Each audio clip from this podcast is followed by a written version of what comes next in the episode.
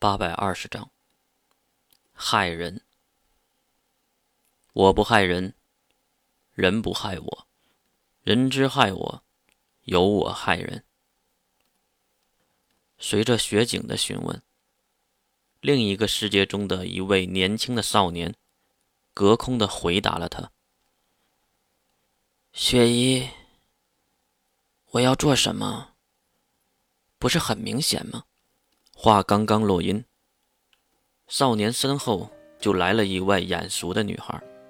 她黑发披肩，身穿粗布麻衣，朴素的衣着也无法掩盖她古典的气质和美丽的相貌。身后的黑发尽头也扎成了一个硕大的马尾辫。禅院妈妈，少年站起身，原来他坐在一条小河边。刚才脚还在河里嬉戏，看着少年沾着水的脚丫，残月有点小气愤。那冰山一般的气质中表现出少有的神色，让残月的美更上一层楼。月，吃饭了。还有，以后不要光脚了。这个银色短发的俊俏少年竟然叫月，当然，他也是真的光着脚走到了这里的。至于这世外桃源到底是什么地方，月已经给出了答案。他看向天空那飞翔的巨兽，还有小河边蹦蹦跳跳的小型魔兽。这守护神界如此祥和，还真是人间仙境啊！月话中的意思肯定不是在夸赞这里，而是在讥讽。因为从柴月的神色中可以看出，他感觉到了为难。看到柴月的表情变化，月马上补充上了一句：“只要我两位母亲都在这里，我愿意在这里待上一辈子的。放心吧，柴月妈妈。”喜怒不形于色的禅月，竟然破天荒地笑了起来，是比微笑还要夸张的笑，看上去他是真的开心不已。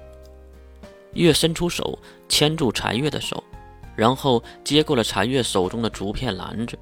原来禅月是去摘野菜去了，也不知道守护神界到底是什么样子的生活，难道是远古时期吗？走吧，禅月妈妈，明月妈妈，可能能等急了吧？就这样，少年的月蹦蹦跳跳地拉着禅月的手。顺着小河开始往回走，路上也有不少在河边劳作的人，有的很年轻，有的很苍老，但是也可以看得出，他们脸上都洋溢着对美好生活的向往，还有那时时刻刻都透露出的幸福笑容。月对他们一一的摆手，他们站起身对禅月行礼，然后对月也跟着摆手。非常明显的就是禅玉的身份和月是完全不一样的，应该是高于月的。收回举起那还有泥土的手，月看向脚下的路，这条也是沾满还未干涸泥土的石板路，脚丫踩上去很是暖和，因为阳光的照射，感觉到热量。斜着眼看向那刺眼的阳光，月又将手举起。挡住头顶那三个太阳的闪耀。柴月妈妈，突然的话语让柴月愣了一下，他可能是在想什么事情出神。柴月没有答应，而是歪头看向比自己高一头的银发少年月。这里不也是人间吗？这话是什么意思？柴月当然明白。如果这里算是人间，那第一世界和冥界还算不算是人间呢？如果不算，那月就可以理解成要灭了第一世界。如果这里不算人间，那第一世界也不算是人间，因为都是一样的，有人在努力的生活着。所以茶月不知道该怎么回答，至少现在他不知道这个问题的答案。